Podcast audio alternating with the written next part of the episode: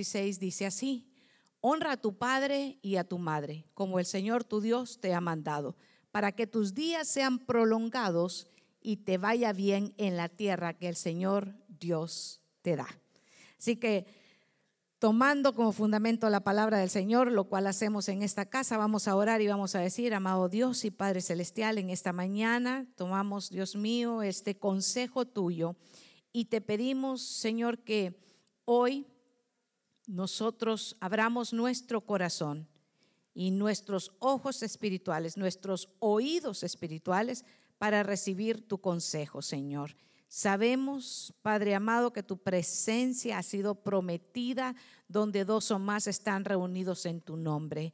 Aquí, hoy, Señor, este grupo, este remanente, estos redimidos por tu sangre, venimos a glorificarte. Tú eres el centro, Señor, de la exaltación de toda esta reunión y te suplicamos que derrames bendición sobre cada vida de los que ya están aquí, Señor, y en especial oramos hoy para que todas las madres, Señor, reciban una doble bendición de parte tuya. En el nombre de Jesús.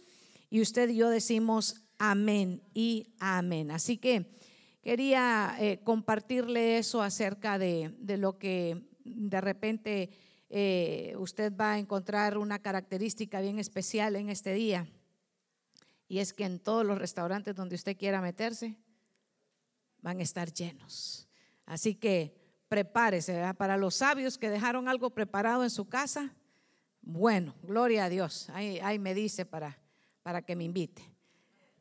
Se aceptan, ¿verdad? Hoy quiero eh, también eh, tomar este tiempo para decirle que el mensaje de hoy, el tema es el Dios que me ve. Hoy vamos a hablar acerca del perfil de una mujer que aparece en las escrituras y que muchas veces eh, nosotros los predicadores eh, lo vemos desde un ángulo, desde un ángulo crítico, un ángulo negativo. Pero eh, esta mañana vamos a, ir desde otro ángulo. Vamos a ver a, esta mujer de la que le voy a de la que le voy a compartir esta mañana, de la que Dios ha preparado este consejo esta mañana, para verlo de un ángulo, un ángulo diferente. Y, quiero que venga conmigo. Vamos a, ir al consejo de Dios antes de entrar en el, en, el, en el tema. Quiero leerle lo que dice Proverbios 1, verso 8 y 9. Hijo mío, Escucha a tu padre cuando te corrige y no ignores lo que te enseña tu mamá, porque eso adornará tu cabeza como una corona, como un collar. Que en la escritura encontramos muchos y muchas veces en las que el Señor nos instruye a poner atención al consejo de padres creyentes, de padres que que están dando instrucción y están dando un buen ejemplo a sus hijos. Así que eh, habla tanto del padre como de la madre. Yo no me inclino mucho a hacer eh, eh, una, un monumento de alguno de los dos. Creo más bien que en el consejo de Dios hay un balance en el que nos enseña que debemos de prestar atención tanto a nuestro padre como a nuestra madre. Así que no me vaya a malinterpretar creyendo que hoy vamos a hacer todo un, monumento de esto. El que aquí el que importa y el que es glorificado es Cristo. Y qué importante es retener el consejo, porque no sé si usted ha notado que, muchos eh, son los que vienen y se congregan en, la iglesia, pero, pero muy pocos son los que retienen el consejo del Señor. Son muy pocos los que, que prestan atención a los 45 minutos, a los 60 minutos que se está enseñando la palabra. A veces, y, a veces estamos aquí, pero nuestra alma y nuestro corazón está en lo que volando, volando a dónde voy a ir después, qué es lo que tengo que hacer, todas las preocupaciones. Y eso es exactamente lo que no deja de que podamos recibir con paz esa palabra y que produzca mucho fruto. La oración de los intercesores aquí en este lugar, la intención y el deseo sobre todo eh, de Dios es que usted y yo podamos reposarnos en este momento y desconectarnos de toda eh, peso y de toda carga que nos asedia y que corramos la carrera y que nos sentemos quietamente para poder escuchar el consejo de la palabra del Señor. Así que eh, vamos a ir y, quiero hablarle de esta mujer que aparece en el libro de Génesis, que está en el, en el libro de Génesis y que eh, a veces eh, nosotros tenemos una, una, impresión bastante contraria y, y por eh, de alguna manera lo es, lo es. Y usted me estará pensando y diciendo, pastora, dígame cuál es, cuál de todas, ¿verdad? Porque en Génesis vive Sara, en Génesis viven muchas otras mujeres, Rebeca, pero yo quiero hablarle de Agar. Quiero hablarle de Agar esta mañana. Y venga conmigo al libro de Génesis. Si tienen mi copa con agua sería muy bueno, les voy a agradecer. Gracias. Va a ser el edecán el pastor. Gloria a Dios. Muchísimas gracias. Ah, estaba abajo. Muchísimas gracias. Hermano Arturito. Aquí con esta, con esta suficiente. Gracias. Dios le bendiga. Gracias. Venga conmigo a Génesis en el capítulo 16, verso 1 16, verso 1. Y Saraí, mujer de Abraham, no le había dado a luz hijo alguno. Y tenía ella una sierva egipcia que se llamaba Agar. Yo quiero que pare ahí un momento. Fíjese que le dije que le quiero compartir acerca de Agar. Y, y lo primero que aparece antes de poderle compartir de Agar es Sara. Porque Sara era la señora de la casa. Y, ahí es donde empieza a trabajarse el carácter y la vida de, esta mujer egipcia, de esta sierva. Y usted sabe que cuando, cuando hay injusticia es difícil que haya paz en un hogar. ¿Se ha fijado usted eso? Y en una nación también. Si no hay justicia, se desconecta con la paz. Y eso es exactamente el resultado de por qué Agar, por qué Agar tiene una connotación tan, tan difícil y tan negativa en las escrituras, porque eh, a la verdad eh, eh, la vida de Agar es, es, una vida bastante trágica y bastante difícil, porque no había justicia en su vida y a causa de eso ella reacciona y actúa en dos huidas que hacen mucho mérito al nombre de, de Agar, hacen mucho mérito, porque usted sabe que en las escrituras cuando cuando se entregaba, se ponía, eh, nacía un niño, se le ponía un nombre y ese nombre tenía mucho significado eh, en la vida de esa persona. Y es, eso no, no es ajeno en la vida. En la vida de Agar tiene, ese nombre tiene un significado, pero ella tiene dos huidas, tiene dos salidas eh, de la casa de su señora, de la casa de, de Sara.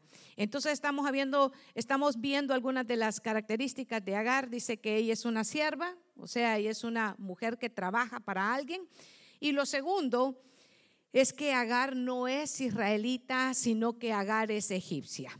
Entonces es una extranjera y, y, es una mujer que está pasando por un tiempo de injusticia. Y en base a eso vamos a continuar. Y dice que eh, Sara, cuando, cuando su fe se estaba agotando, porque probablemente para ese tiempo Abraham Abraham en el momento que estamos iniciando en, Génesis 16. Eh, para ese tiempo Abraham era un hombre ya mayor, un hombre de más de 80 años. Y había sido entregada una promesa sobre de él que sería padre, padre de multitudes, y Abraham no tenía hijos. Y esas son las cosas que a veces nosotros eh, acontecen en nuestra vida y decimos, pero lo que estoy escuchando no tiene sentido. Y es que la fe a la mente nuestra, hermanos, si lo queremos racionalizar todo, no tiene sentido. Solo va a tener sentido cuando lo recibimos espiritualmente. Por eso esta mañana le invito a que reciba este mensaje en el ámbito espiritual para que pueda producir el fruto por el cual Dios lo está enviando. En este sentido, en el eh, verso 2, entonces Saraí dijo a Abraham, entonces la señora de la casa habla con su esposo y le dice, he aquí que el Señor me ha impedido tener hijos. En la mente de Sara entendía que el impedimento que ella tenía era de parte de Dios. Ahí hay un problema. Y te ruego que tomes a mi sierva, quizá por medio de ella yo tenga hijos. Y Abraham escuchó la voz de Sarai. En el mismo verso, en el verso 2, sale una propuesta. Ella observa que la promesa no se ha cumplido y dijo, buscaré la manera de que se cumpla. Algunos de nosotros podemos identificarnos con, con Sara. Muchas veces nosotros mismos queremos que se cumplan los caminos y los pensamientos que nosotros tenemos a la manera nuestra. Y es a la manera mía, y si no es a la manera mía, entonces no. Porque hay algo que es complicado para todos los seres humanos. ¿Y sabe cuál es eso complicado? Aprender a esperar. Y Sara tenía años esperando una promesa que era un hijo y no llegaba. Era una madre, como diríamos, en stand-by, esperando a ser madre, pero se le estaba pasando la vida, se le estaba pasando, ya se le había pasado la juventud y ella no miraba la promesa cumplida. Esa es una complicación. Y esperar en el Señor es lo que es el momento en el que ella está, es trascendental, es un momento decisivo. En ese momento decisivo le presenta la opción a su esposo, a Abraham, y en el mismo verso 2, del ángulo que yo se lo quiero poner en esta mañana, es que yo no veo ninguna renuencia de Abraham por la propuesta de, de Sara. Le presenta la opción de Agar y no veo que él diga, no, esto no es una buena idea. Sigamos esperando. Ambos están de acuerdo y dicen, bueno, hagámoslo a la manera nuestra. Hagámoslo de la forma que nosotros pensamos. Así actuamos nosotros también a veces. Hagámoslo a mi manera. Mira, me dijeron que eh, yo creo que es mejor que nos mudemos para tal o tal ciudad porque yo creo que allá es donde Dios eh, eh, nos va a bendecir. Y algunos más temerarios, ¿sabe qué decir? Ni, ni a Dios toman en cuenta. Solo se mueven porque, porque les dio el sentimiento de moverse sin poner en sus planes a Dios. Y hay otros que tienen ya su plan hecho y sabe que le presentan al Señor. Señor, bendice mi plan.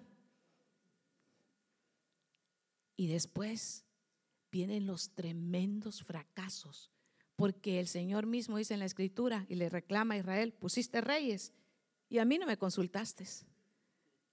No es cierto que a veces nos pasa así a nosotros, pero yo le traigo un mensaje de amor, no se preocupe, no le traigo un mensaje de confrontación. Es un mensaje de amor, solo que se lo quiero plantear así porque a, a veces sí nos sucede. Señor, estos son mis planes y no lo hemos consultado y no le hemos perdido confirmación al Señor si esa es la voluntad de Él para nosotros. Y se lo habla a alguien que ha tenido que esperar años para que Dios confirme sus propósitos en nosotros. Nosotros hemos tenido que esperar años, cinco y hasta siete años por la confirmación de una promesa. Así que en esto no veo resistencia eh, de Abraham, el verso 4, ahí mismo ponga sus ojitos. Y en el Génesis 15, verso 4 y 5 dice así, Abraham y Sara estaban esperando por mucho tiempo. Génesis 15, verso 4 y 5.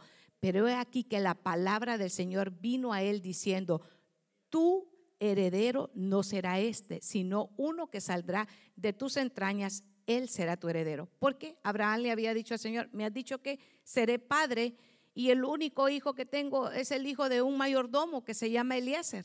Y el Señor le había dado en Génesis 15 una promesa y le dijo, no será ese, será uno, será un hijo tuyo. Y en esa promesa ellos dos, Sara y Abraham, estaban esperando. ¿Y qué tiene que ver Agar en todo esto?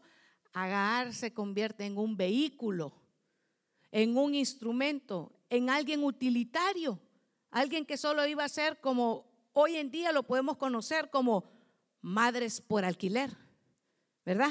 ¿Ha escuchado ese término usted? Alguien que presta nada más el vientre para que tengan hijos. Y, hoy está muy, muy de moda. Es, muy actual. El tema es más actual de lo que nosotros eh, pensamos. Y, y la pregunta es, ¿será esa la voluntad de Dios? ¿Será que Dios nos dio hijos para que nosotros podamos alquilar nuestro cuerpo y entreguemos al muchachito que alguien más lo críe? ¿Será el propósito de Dios de que mm, ah, de repente me quedo con él, pero que se encargue allá el coach de formármele los valores al hijo? Porque él le va a mostrar carácter. ¿Carácter de qué? No, lo voy a llevar a, lo voy a llevar a los Boy Scouts. Ahí le van a enseñar principios. Y sucede. Y sucede. Pero la palabra del Señor no dice así. La palabra del Señor en el libro de Proverbios dice, instruye, instruye. Tú, papá, y tú, mamá, instruye al niño en su camino. ¿En el camino de quién? ¿Quién es el camino? El camino es Cristo.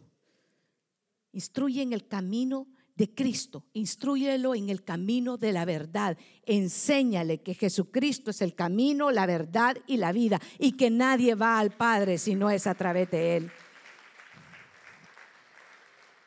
Importante porque veo que Abraham y Sara miran a su sierva, miran a Agar como un instrumento y no lo ven como una persona. Es, es, un problema cuando nosotros vemos a las personas como solamente un instrumento para qué conseguir qué los planes que yo quiero.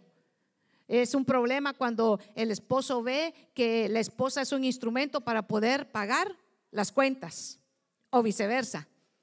La esposa ve en el esposo el instrumento para pagar, ¿cómo le llaman aquí? Los biles. Para compartir los gastos. Yo pago el carro y tú pagas la casa. Y el otro paga el apartamento, qué sé yo. ese es un problema porque ahí hay injusticia.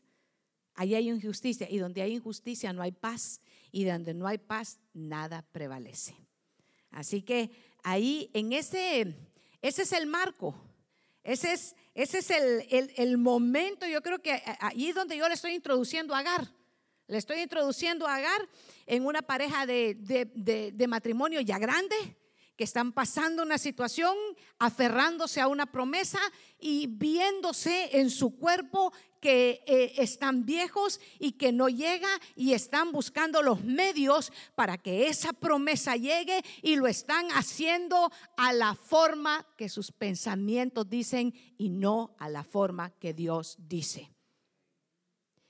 ¿Sabe que Dios dice en su palabra que aunque la higuera no florezca y en las vides en los, no, haya, no haya fruto, y, aunque falte el sustento, dice, dice el Señor, con todo yo me alegraré y me gozaré en el Señor.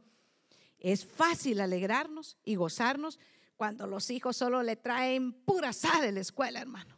Ah, cuando el hijo lo lleva al campo de soccer y es el, el campeón goleador, y allá está usted de la orilla del, del campo, ese es mi hijo, dice usted. Pero cuando el hijo hace la carrera y es el último en llegar, usted está, a ver, ¿a qué horas este avanza? Que cuando hacen las premiaciones en la escuela, hermano, y pasen los de excelencia académica, ya pasan el montón de medallas. Y el suyo parte sin novedad. No hay nada. No hay, no hay ni siquiera una de reconocimiento porque no falta a la escuela. Y usted está, wow, aunque sea, aunque sea porque su nombre empieza con A, le deberían de dar un, un reconocimiento. Ah, de, de Abraham. Nada. Allá están inventando ya otras cosas, hermano. Yo sé que su mente está volando ahora mismo, hermano. Sí. Y el nacimiento está en el capítulo 16 de Génesis, verso 7. aquí a esta porción le puse el nacimiento de la promesa forzada, el nacimiento de mis planes. Estos son planes humanos. Así es, eso es la resultado. Mire, vamos a ver el nacimiento de un plan humano y ya va a ver el resultado de ese plan humano. Por eso es que nuestros planes tienen que ser, sabe que nacidos en el corazón de Dios, para que sea Dios mismo el que los bendiga y el que los, los prospere.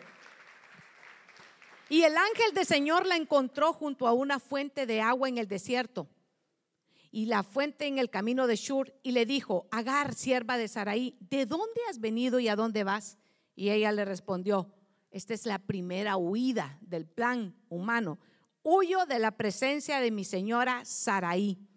Y el ángel del Señor le dijo, vuelve a tu señora y sométete a su autoridad. Ok, paremos ahí.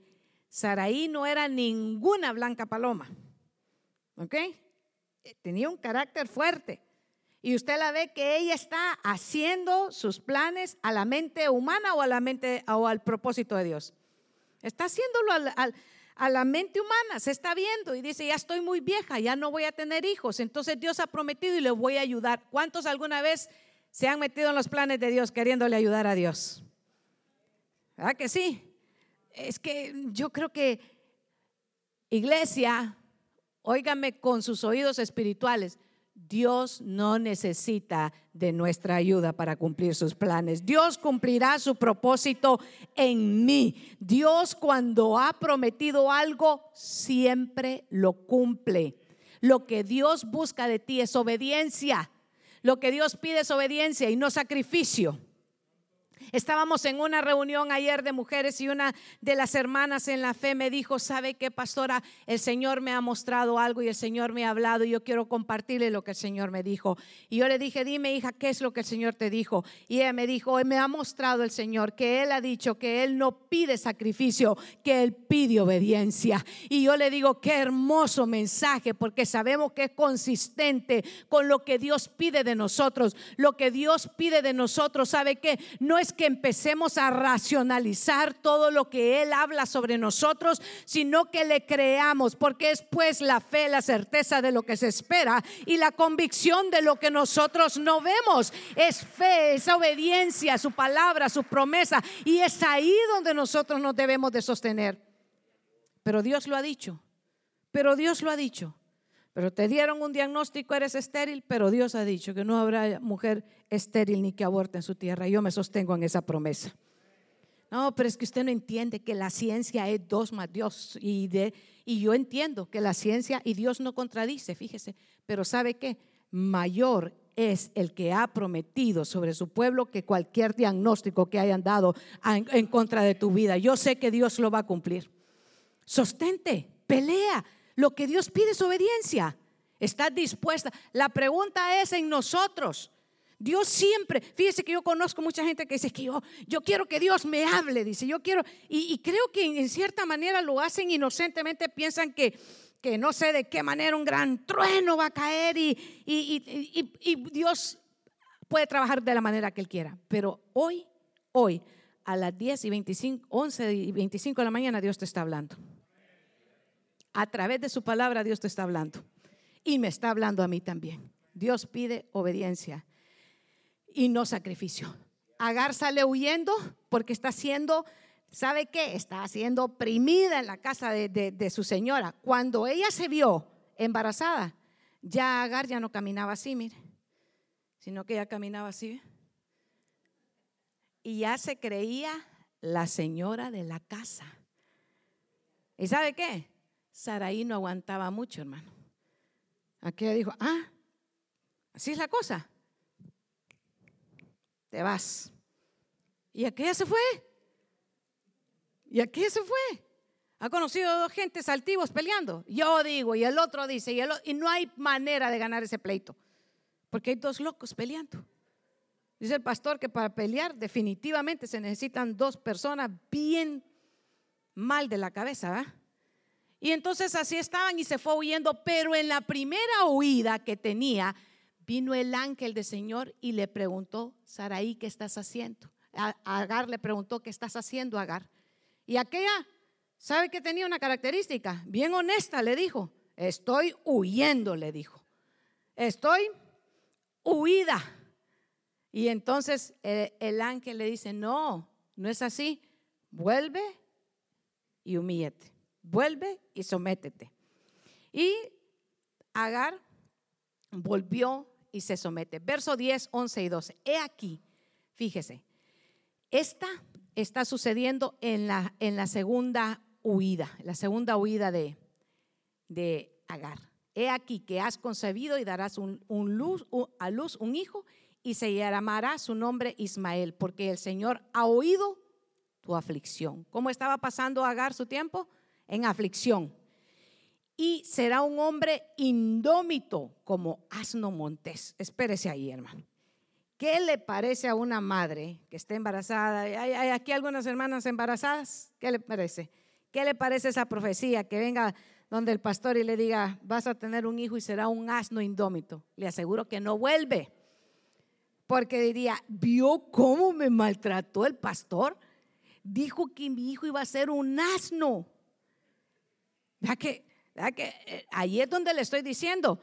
que en nuestra mente, hermano, hay cosas que nosotros no podemos entender porque los pensamientos de Dios son más altos que los nuestros. Y, fíjese que le dice que su mano será contra todos y la mano de todos contra él y habitará al oriente de todos sus hermanos y la definición de indómito, definición de indómito que no puede ser domado o es muy difícil de contener. No puede ser domado. Y hasta el día de hoy eso se cumple, porque de este jovencito, de este intento de Sara y de Abraham de hacer ayudarle a Dios, tenemos un gran conflicto que todavía llega a nuestros días. Y yo creo que usted lo sabe muy bien, porque de Ismael descienden todos los países árabes. ¿Y usted sabe cuántas luchas tienen con Israel?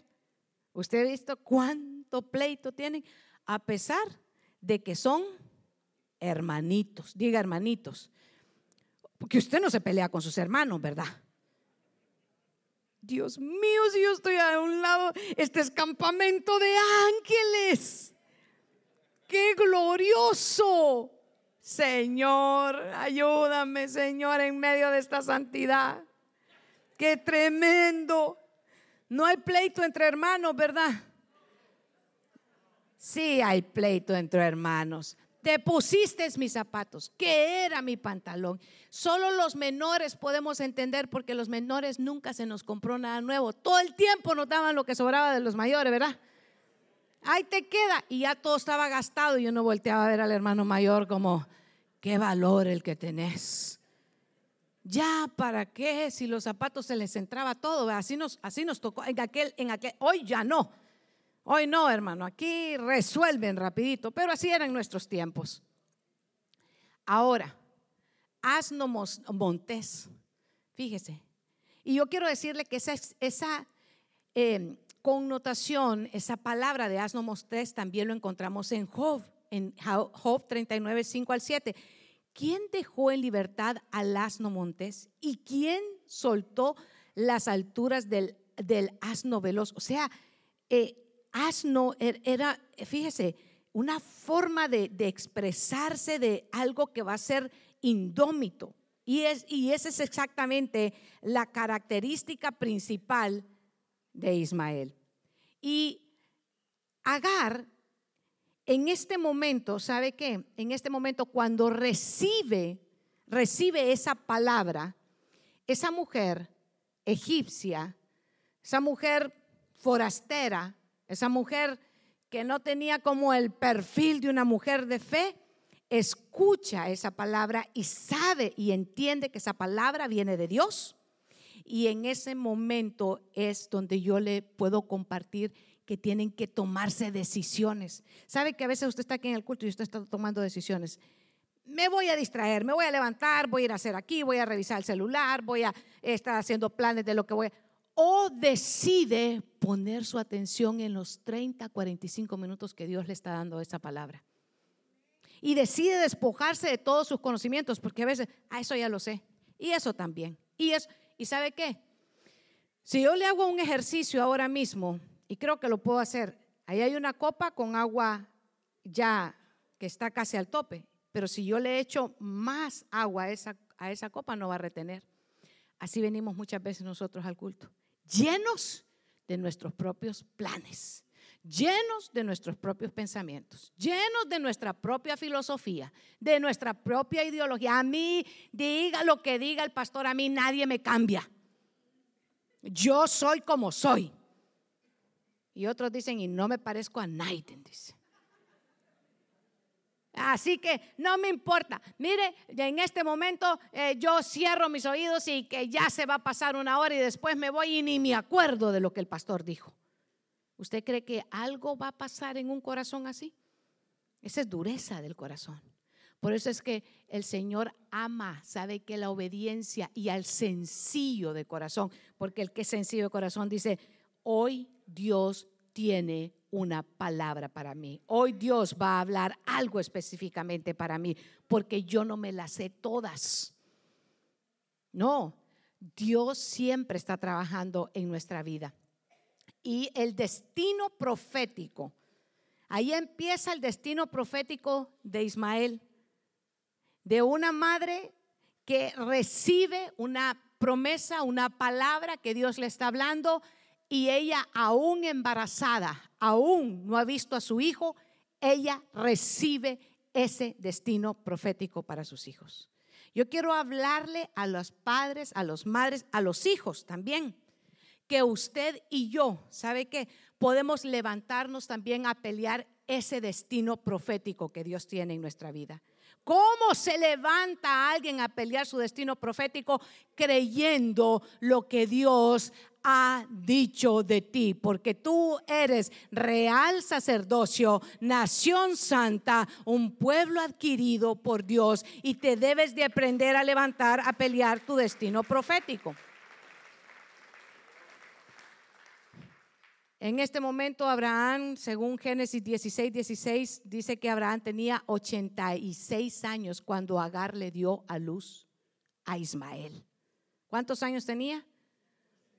¿Ve la razón de la, de la situación de Sara? De ponerse rápido porque estaba viendo que su esposo que ya estaba muy viejo, había que ayudarle. Es Génesis 16, 16, ahí lo va a encontrar. Pero vuelva al 22, Génesis 22, en el verso 8. Y el niño, fíjese, ahora estamos viendo, ahora estamos viendo eh, que Agar tiene que huir. Agar tiene que huir. Génesis, en el capítulo 22, eh, poneme el verso 4, hijo, de ese mismo capítulo, pero el 4, 22, 4. Y al tercer día alzó Abraham los ojos y vio un lugar de lejos. Estoy ya entrando en una fase cuando Abraham está teniendo que ir y entregar lo que más amaba. Ya ahí está el, es su hijo, está Isaac. Pero eh, yo quiero que usted comparta conmigo esta otra escritura. 21, el verso 21, eh, capítulo 21, perdón, capítulo 21 del, del libro de Génesis, verso 17 al 21. Génesis 21, 17 al 21. Y en ese, en ese preciso momento, y se levantó y se, y se sentó frente y alzó su voz y lloró. Agar está huyendo con su hijo porque definitivamente había, había una contienda entre Isaac, el hijo de la promesa, y el hijo del pensamiento de Sara y de Abraham y de Ismael. Dice la escritura que, que Ismael hacía burla, hacía un bullying de su hermano. Y entonces Sara nuevamente toma acciones y la saca en la segunda huida de Agar. Y el verso 17 dice, y oyó Dios la voz del muchacho que lloraba, y el ángel de Dios llamó a Agar desde el cielo y le dijo, ¿qué tienes, Agar? No temas porque Dios ha oído la voz del muchacho. ¿En dónde está? El verso 18. Levántate, alza al muchacho y sosténlo con tu mano, porque yo haré de él una gran nación nuevamente es Dios hablando sobre la vida de Agar. Y yo creo, hermana y hermano amado, que cuando Dios nos da una promesa y cuando Dios nos está hablando y cuando Dios nos está diciendo, no temas, porque yo estoy contigo, yo te sostengo, aún en medio de eh, las situaciones adversas, aunque hayas perdido el trabajo, aunque creas que no tienes quien te sostenga, el Señor te sostiene. Y cuando Dios nos da esa promesa, dice que nos levanta, fíjese. Y lo precioso en Agar es que ella está desesperada, ella sabe que su hijo va a morir, solo le habían dado un poquito de agua, entra en el desierto y ya no tienen más nada. Sin embargo, ahí donde ya no había nada, es que Dios es experto en hacer donde no hay.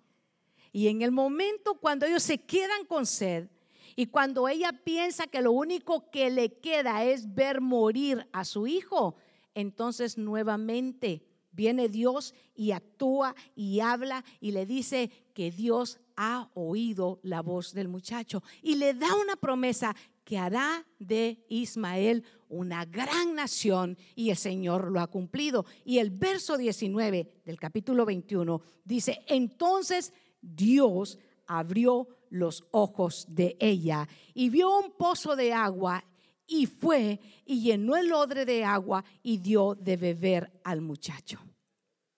¿De qué estaban muriendo ambos? De deshidratación. ¿Qué es lo que estaba una situación extrema? Estaba a punto de morir, pero fíjese que lo, a mí me impactó porque cuando estaba meditando en esta escritura, puse mis ojos exactamente en lo que el Señor le dice a Agar. Le dice que Él fue quien el que abrió los ojos de Agar. Fue, fíjese, Dios el que abrió nuestros ojos. Y mire qué precioso, porque Agar abre sus ojos y dice que, que vio el pozo de agua. Y usted sabe que el agua de vida para nosotros los creyentes es Cristo.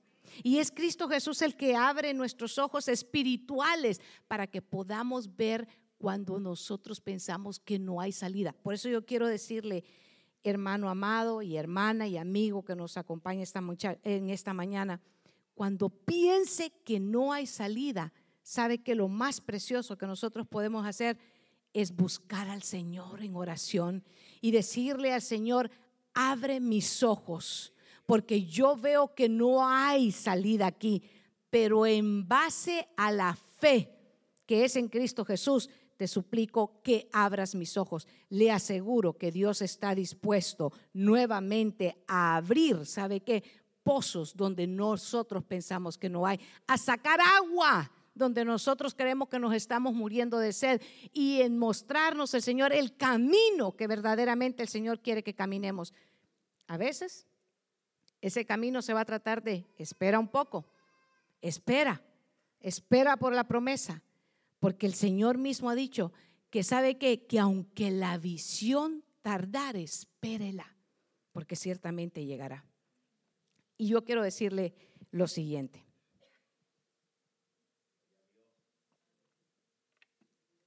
Gloria a Dios por todos los que ahora me ayudan a interceder. Génesis 21, 17, nuevamente dice, y oyó Dios la voz del muchacho. Y oyó Dios tu oración.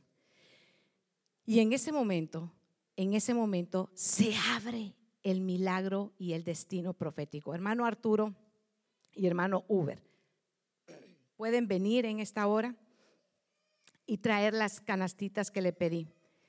Porque este, este acto que hemos hecho en algunos años aquí en la iglesia. Es un acto profético muy hermoso, con el cual quiero que el pastor me ayudes, por favor.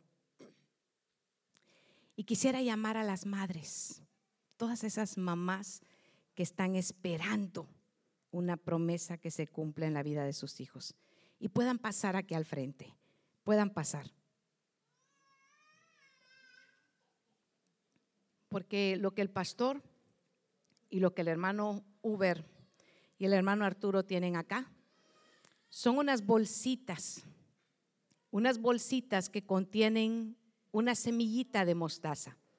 Y la palabra del Señor dice que si nosotros tenemos fe como un grano de mostaza, nosotros le podremos decir a las montañas que se muevan y verdaderamente lo van a hacer. En esta mañana, los hermanos, el pastor y los hermanos están entregándole, hay una bolsita. Y yo le pido que, que sí, déjelas acá un momento, porque vamos a orar. El hecho no solo venir y agarrarla e irse, no. El hecho es lo que vamos a orar, porque de lo contrario es algo natural, una bolsita llena de semillas, ¿verdad? Pero en esta mañana yo quiero que usted y yo nos unamos en oración y clamemos al Señor por esa promesa. Yo no sé qué es lo que usted ha estado esperando. De repente usted está esperando el cambio de un hijo que está metido en vicios. De repente usted está esperando, ¿sabe qué? La conversión de un esposo que no viene a los pies de Cristo. La sanidad de un esposo que se encuentra grave. De repente usted está esperando la unidad de su familia. Yo no sé cuál sea la necesidad. Así que en esta hora de vuelta para acá al frente y los hermanos que están en las sillas puedan extender sus manos. Y vamos a, a orar, pero ¿sabe qué? Vamos a orar en el Espíritu para que el Señor cierre sus ojos y tome ahora mismo esa promesa. Señor, en esta mañana Queremos unirnos en el clamor de estas madres que has permitido que nos reunamos aquí en tu casa. Señor, para creer esa promesa para que abras nuestros ojos, Señor.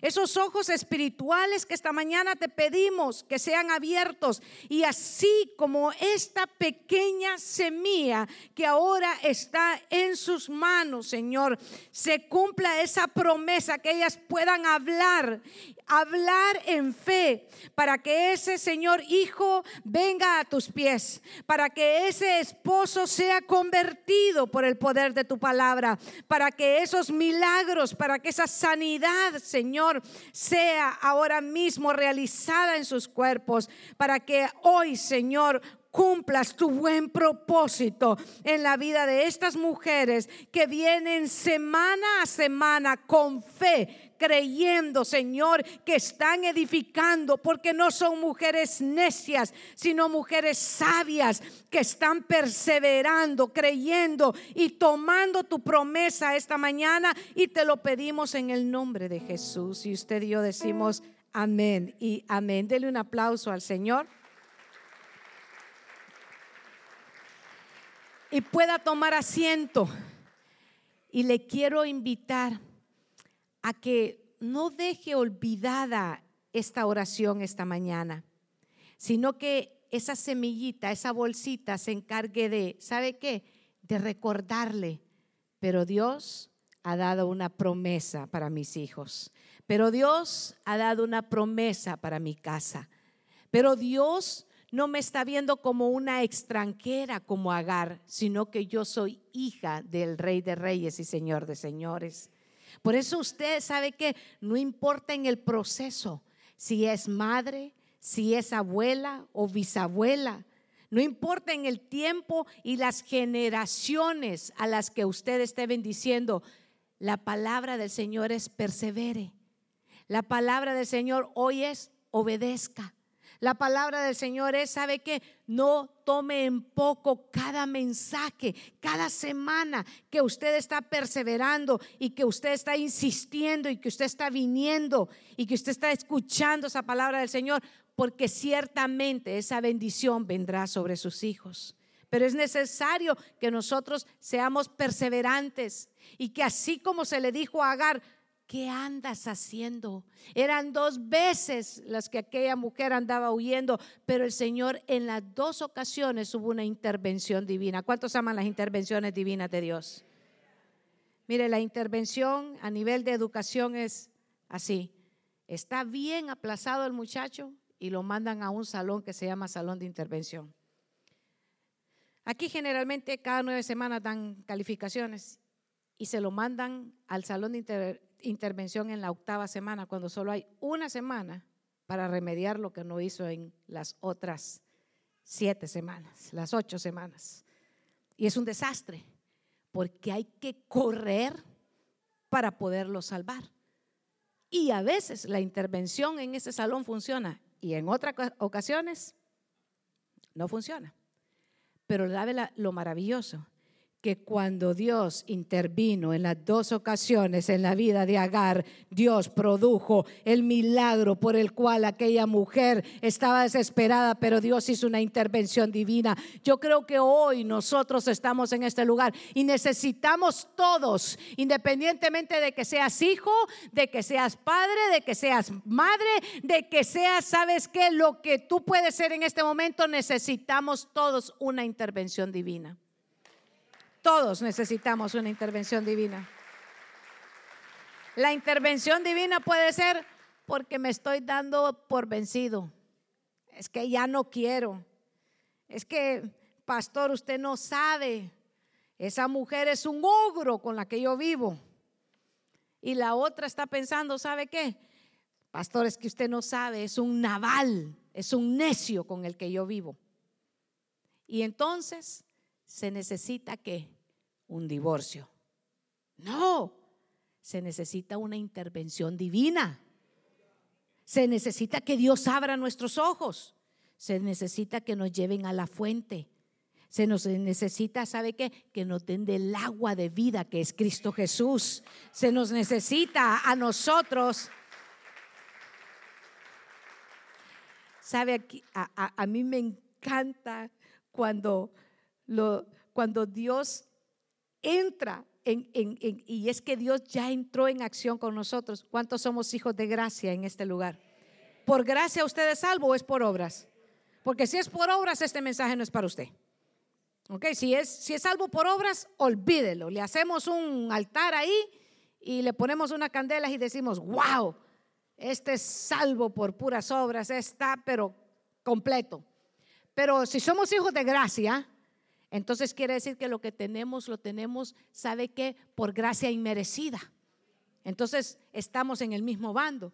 Y si somos hijos de la gracia, por la gracia de Dios somos lo que somos, entonces necesitamos la intervención divina. Y yo le quiero decir algo, la intervención divina en su vida y en mi vida ya aconteció. La intervención divina se encuentra en Juan 3:16.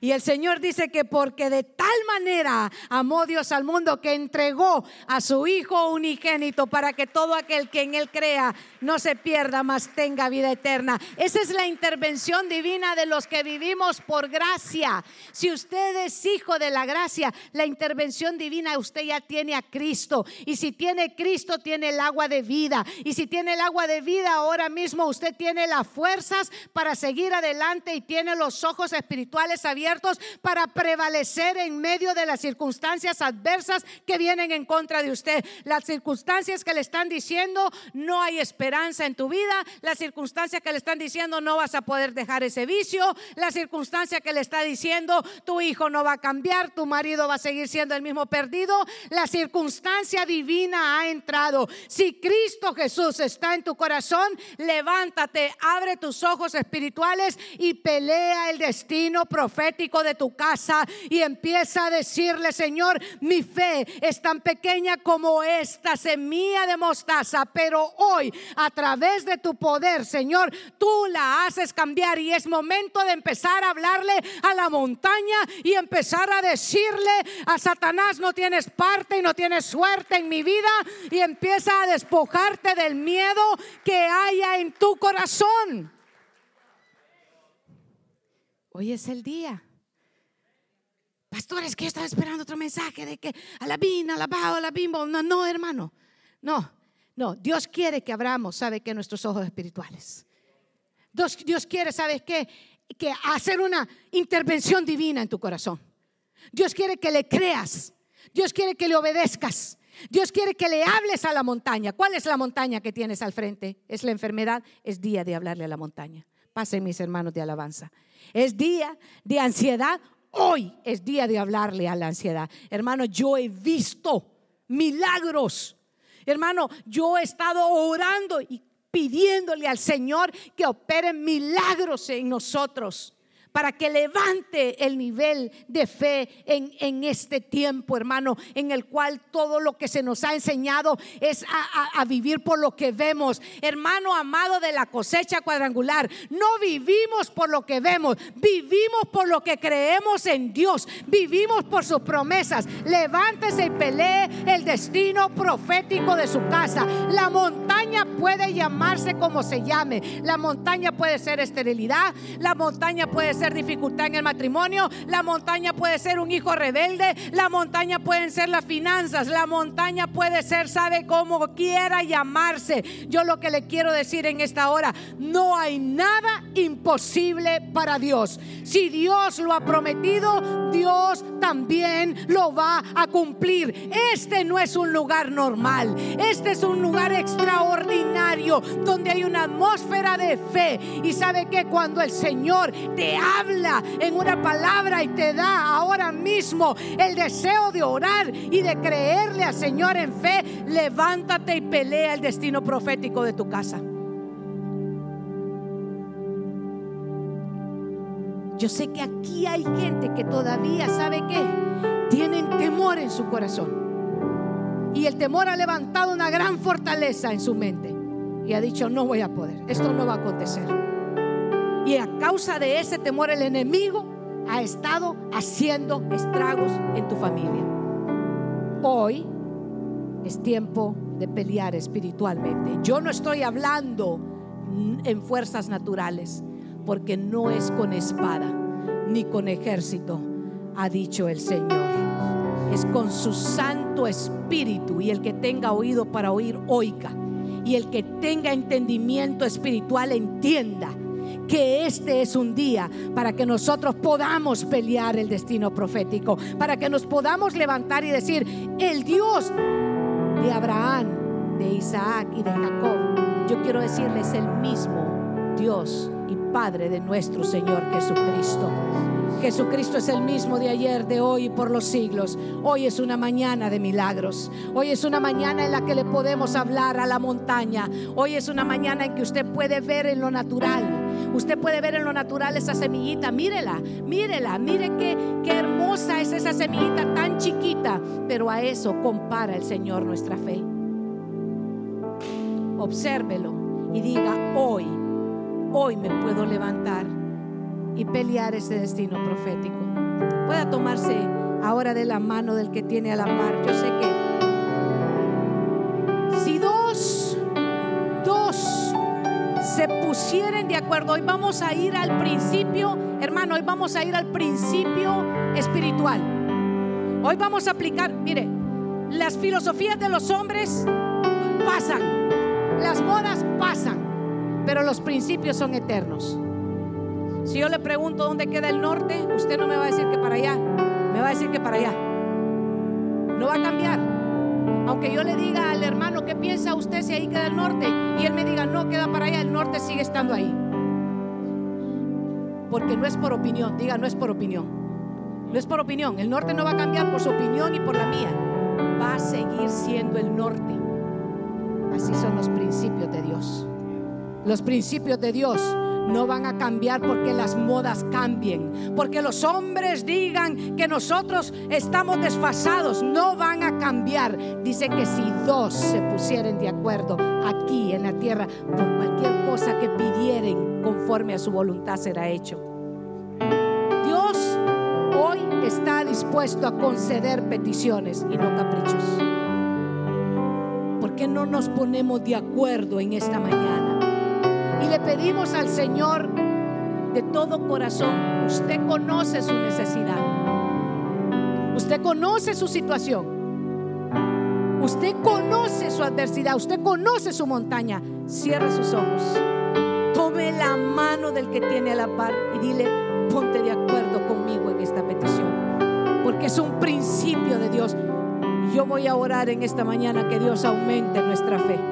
Porque necesitamos romper Venimos a romper en el nombre de Jesús y a ordenarle a toda montaña que se ha levantado de altivez en contra de los pensamientos de Cristo Jesús que ahora mismo tiene que moverse va caminando un pueblo redimido por la sangre de Cristo, caminando en fe, diciéndole, Señor, esta mañana oramos para que aumentes nuestra fe y abras nuestros ojos espirituales. Y hoy oramos en el Espíritu, Señor, para que las peticiones de nuestros hermanos, sea cual sea la necesidad por la que estén, Señor, orando, nos ponemos de acuerdo y oramos para que tus cielos sean abiertos, Señor, y derrame bendición sobre de ellos hasta que sobreabunde, Señor. Quebranta todo, todo aquello que se ha levantado en contra, Señor, de la familia, de la unidad, Señor. En esta hora te lo pedimos en el nombre de Jesús. Opera milagros, opera, oh Señor, opera milagros ahora mismo en el cuerpo de la iglesia, Señor, para que veamos cosas maravillosas como tú las has prometido, cosas que ojo no vio y oído no oyó, son las que Dios tiene preparados para aquellos, Señor, que le creen. Cree en el Señor, cree en el Señor por tu casa, cree en el Señor por tu familia, cree en el Señor por tu milagro, cree en el Señor y sal de ese lugar donde estás y dile, yo suelto en esta hora, en el nombre de Jesús, toda incredulidad, todo mando de mendicidad y me muevo peleando el destino profético de mi casa, de mis hijos, de mi esposo, de mis finanzas, de lo que tú tienes, Señor.